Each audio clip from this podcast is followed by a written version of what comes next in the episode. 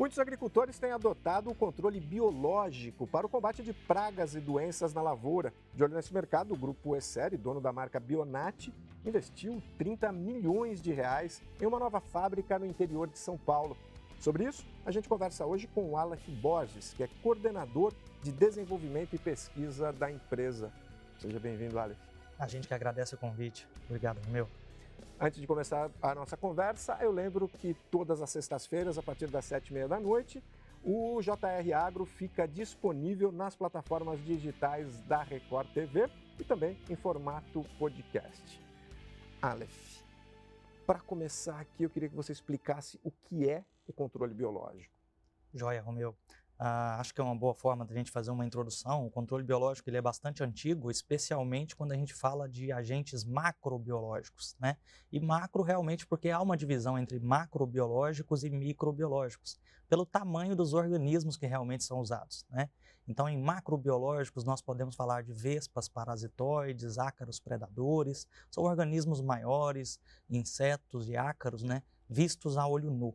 Mas o grande mercado, o grande faturamento hoje, na verdade, é com os micro.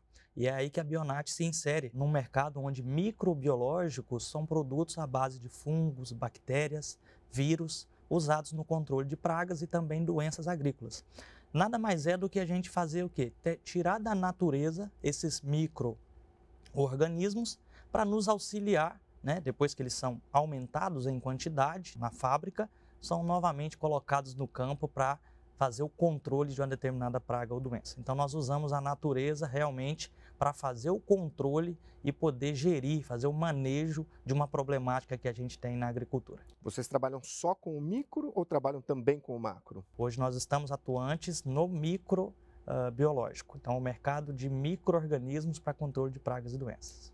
Você pode me dar um exemplo? Sim, tipo, você tem ali um fungo que, que ele não é que, por exemplo, o pulgão não se adapta àquele fungo. Se tiver aquele fungo ali, como é que vocês fazem isso? É, como é que vocês inserem isso? Eu estou dando um exemplo completamente aleatório, mas como é, que, como é que isso é inserido numa plantação? Certo. Na verdade, assim, na agricultura, na pecuária também, a gente tem pragas e tem doenças. Assim como o ser humano tem doenças ou tem algumas alguns insetos até que podem, né, aracnídeos que podem afetar o ser humano, nas plantas não é diferente, né? Então tem pragas, como você citou bem, os pulgões, outras pragas como cigarrinhas, alguns insetos que se alimentam de plantas, lagartas, por exemplo, né?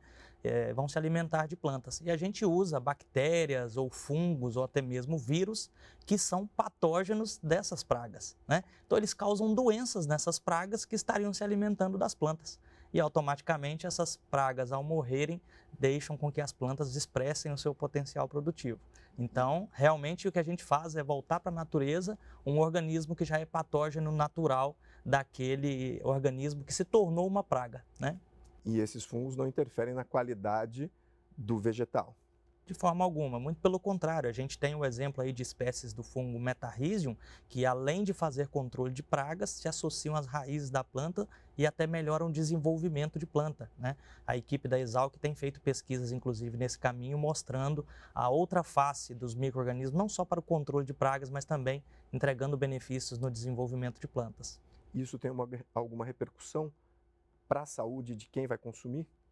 Uh, bom, não é nada concreto, mas a gente sabe que a gente consegue gerar, através do uso de soluções biológicas, alimentos que são mais uh, saudáveis ou livres né, de resíduos químicos. E aí a gente está vendo uma situação onde nós temos limitações com produtos químicos sintéticos na agricultura, onde muitas vezes há o banimento de alguns produtos. Né?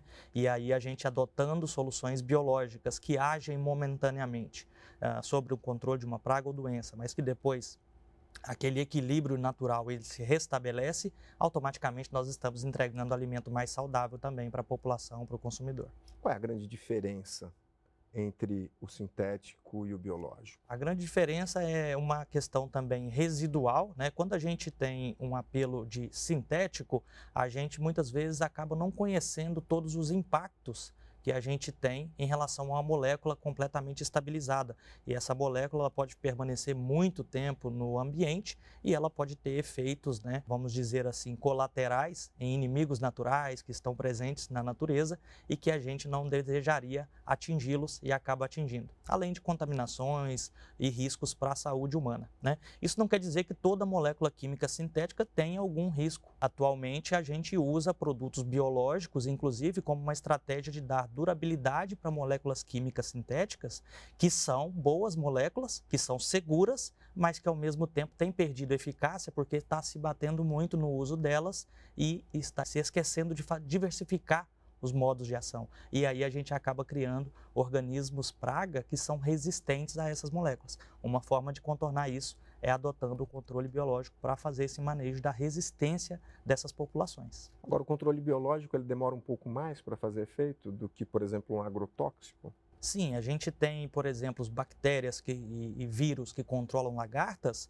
que essa lagarta vai demorar aí de 4 a 5 dias para poder morrer mas o efeito do produto que a gente deseja, que é fazer com que a lagarta pare de se alimentar das folhas, ele vai ocorrer já 48 horas após a aplicação, ela deixa de se alimentar. Né?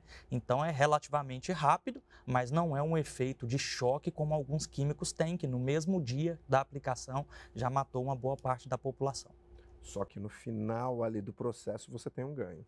Sim, a gente tem um ganho no questão do manejo da resistência da praga que está presente no campo, né? Então a gente faz esse manejo de populações resistentes a outras moléculas e quando ocorre um episódio que a gente chama de epizootia, que nada mais é do que matar muitos insetos no ambiente com um determinado fungo, por exemplo, e aí se eu tenho condições de umidade relativa elevada, esse fungo ele esporula nos insetos mortos.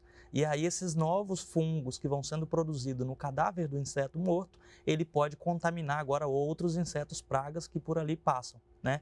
Isso faz com que, por exemplo, na cana-de-açúcar, a gente observe o efeito de metarrísio muito duradouro por causa desse residual. À medida que ele vai colonizando cigarrinhas lá na base da cana de açúcar e entrando em contato com novas cigarrinhas, eu vou tendo então um residual mais prolongado. Agora, isso é mais duradouro à medida que o ambiente também contribui.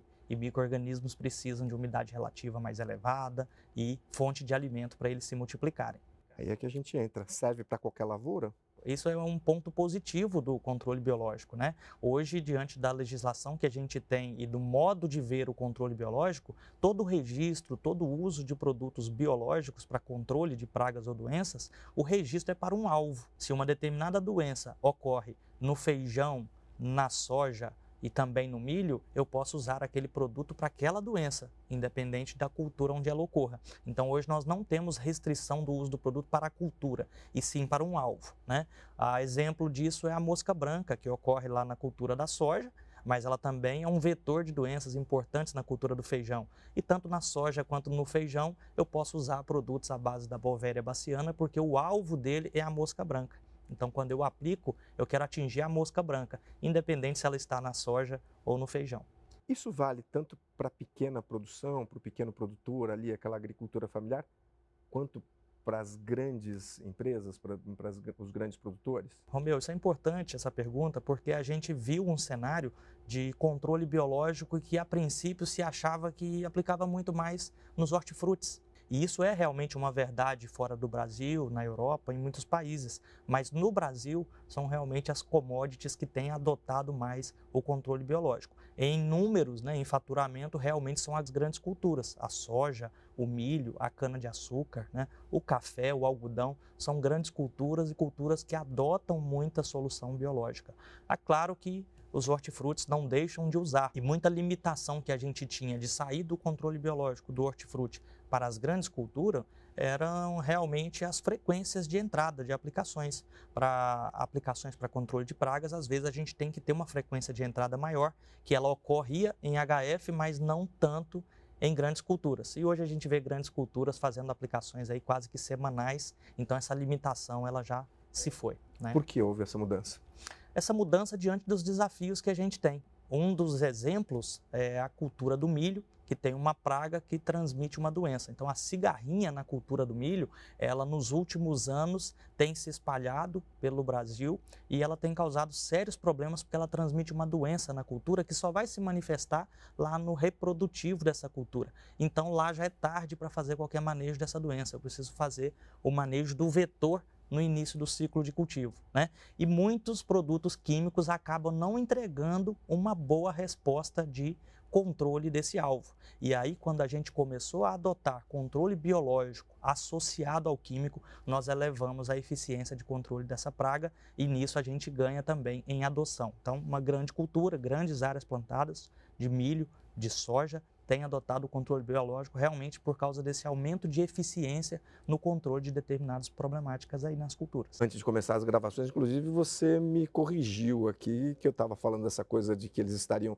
de que os, os agricultores estariam substituindo né, os agrotóxicos pelo controle biológico e na realidade eles estão aliando. Como é que é isso?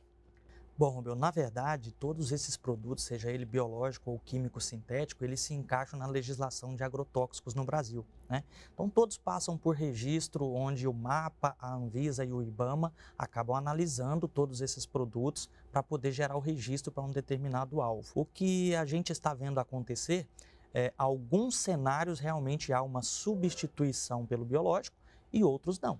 Né? Pragas de difícil controle, a gente citou o exemplo aqui da cigarrinha do milho, que transmite os enfesamentos na cultura do milho. Né? Lá no feijão, a mosca branca transmite também viroses importantes na cultura do feijão, que limitam muito a produtividade. E esses alvos que transmitem doenças, insetos que transmitem doenças, são alvos que a gente chama de difícil controle. E aí nós temos hoje trabalhado a associação de soluções químicas sintéticas que são efetivas, aquelas que a gente quer manter a durabilidade de uso das soluções no campo, junto aos biológicos para que a gente aumente a eficácia de controle dessas pragas. Né? Se elas são de difícil controle, muitas vezes eu preciso juntar soluções para entregar uma eficiência maior. Por outro lado, se a gente olhar o mercado de nematicidas, nas últimas oito safras nós tivemos aí um múltiplo é, de 10 vezes de crescimento no mercado de nematicidas como um todo. Mas 75% desse faturamento ele foi com nematicidas biológicos. Então, nesse cenário de controle de nematóides em diversas culturas, nós temos realmente um cenário de substituição, onde as grandes empresas, assim como ah, as empresas mais novas no mercado, têm investido muito. Bionematicidas é uh, o segmento né, do controle biológico que mais fatura hoje nesse mundo de controle biológico e porque realmente ele tem substituído as soluções químicas no manejo de nematóides. Como é que tem, o, o que, que você percebe desse, desse crescimento? Assim, qual o motivo desse crescimento no controle biológico? Primeira coisa que a gente cita é a exigência do consumidor por um produto livre de resíduos que possa ser nocivo à nossa saúde. Então, o consumidor ele quer comprar melhor, ele quer um alimento saudável, ele quer uma agricultura sustentável. Né? Com a exigência da ponta, que é o consumidor, o agricultor também quer fazer melhor. Ele quer um sistema com maior sustentabilidade, ele quer contar com a natureza novamente trabalhando em prol e com ele, não agredir a natureza. Né? Então, nós, enquanto país, enquanto Brasil, temos uma responsabilidade muito grande e o nosso propósito, né, enquanto grupo, é série, é de ajudar o produtor a alimentar o mundo. Tá? Nós temos uma responsabilidade muito grande nisso enquanto Brasil e a exigência que o consumidor faz, ela passa pelo produtor e ela chega até nós, que produzimos soluções, trazemos inovação para justamente entregarmos com responsabilidade algo que possa realmente ajudar o produtor a alimentar esse mundo. Essa nova fábrica que está no interior de São Paulo, está em qual cidade especificamente? Está no município de Olímpia, todo o nosso complexo fabril do grupo fica no município de Olímpia, né?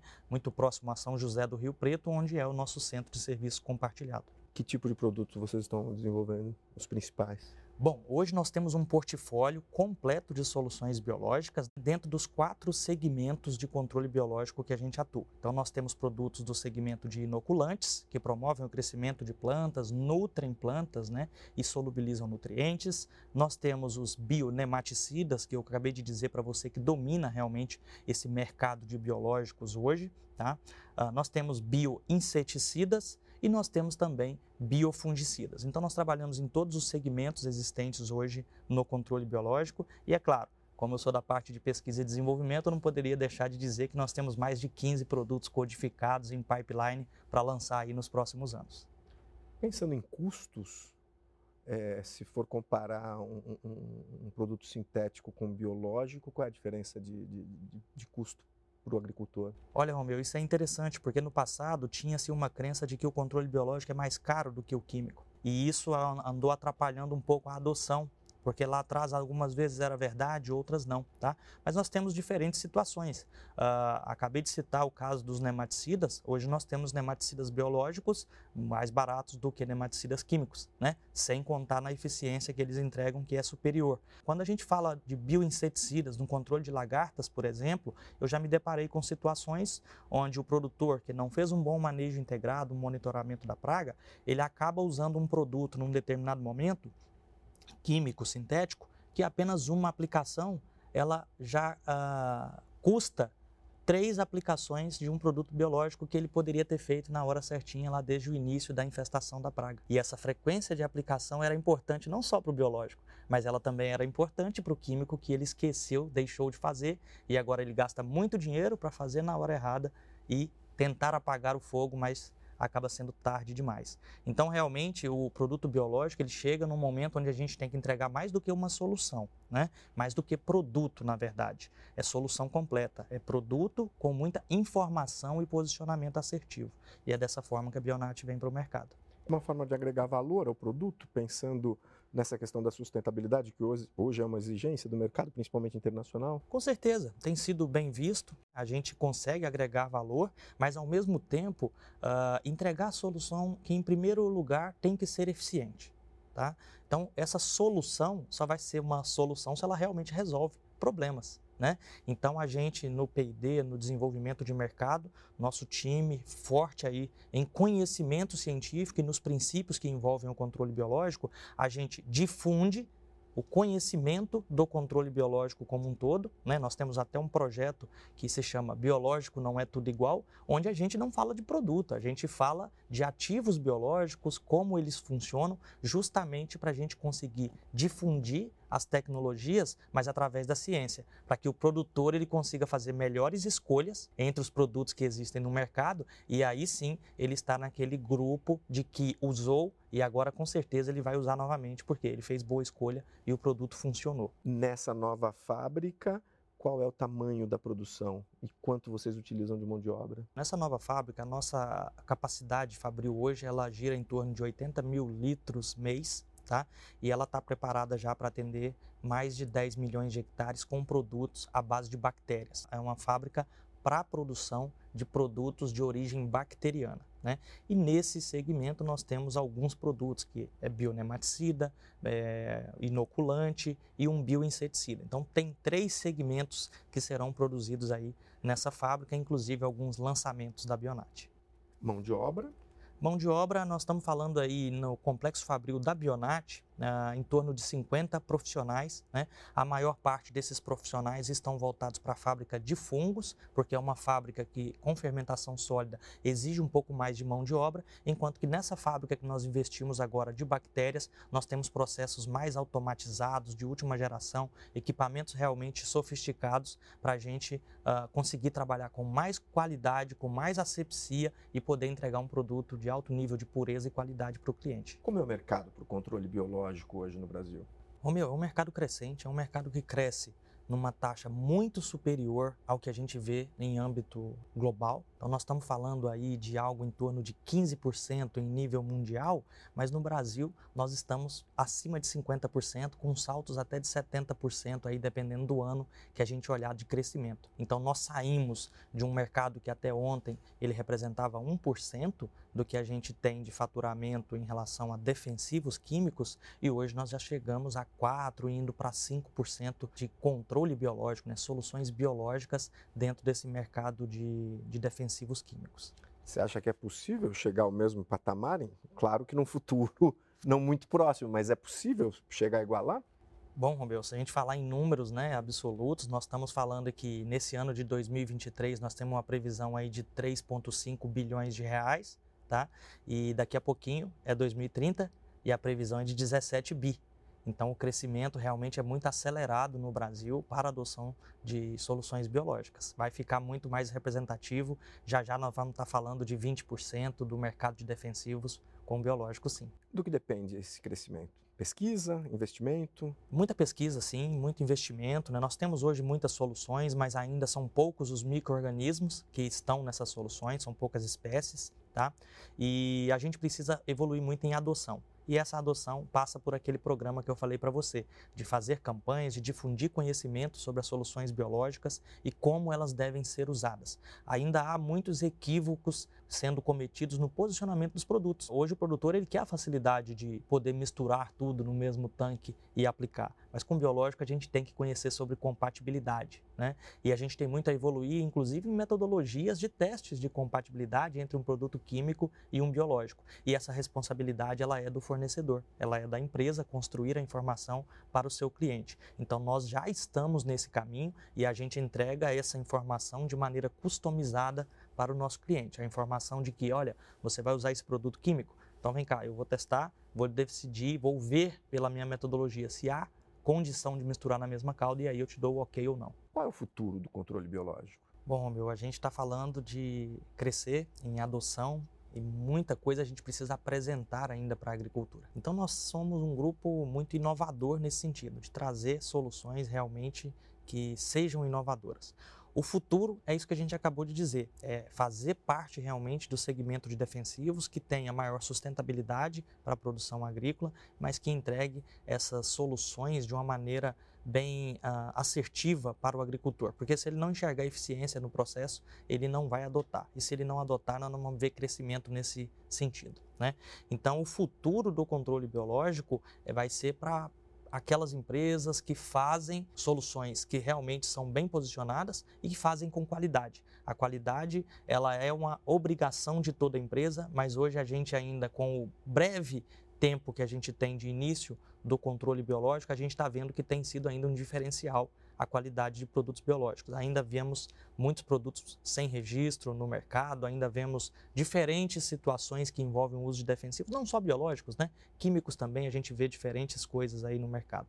O futuro é de realmente cada vez maior a adoção. Na pesquisa que a gente tem lá de 2018, contratada pela BC Bio na época, hoje fazendo parte da Crop Life Brasil, a gente viu lá a resposta de 98% dos produtores que usaram biológicos retornariam a usar essas soluções. Então, realmente, é, a maioria acredita num grande crescimento desse mercado.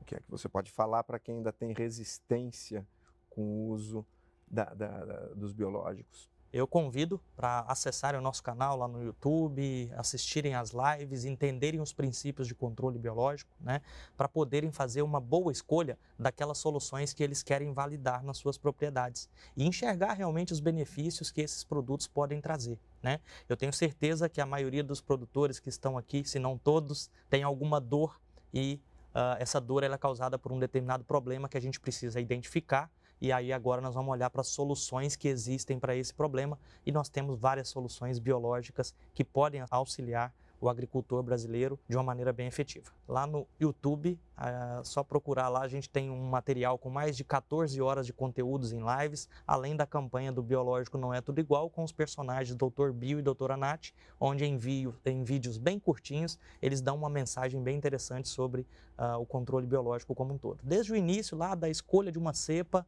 até os cuidados que eu tenho que ter na aplicação desses produtos no campo. Aleph, eu agradeço a sua presença, o JR Agro está chegando ao final. Muito obrigado. Muito obrigado, Romeu. Lembrando que todas as sextas-feiras, a partir das sete e meia da noite, um novo episódio do JR Agro fica disponível nas plataformas digitais da Record TV e também em formato podcast. O JR Agro de hoje fica por aqui. Até a próxima. Muito obrigado.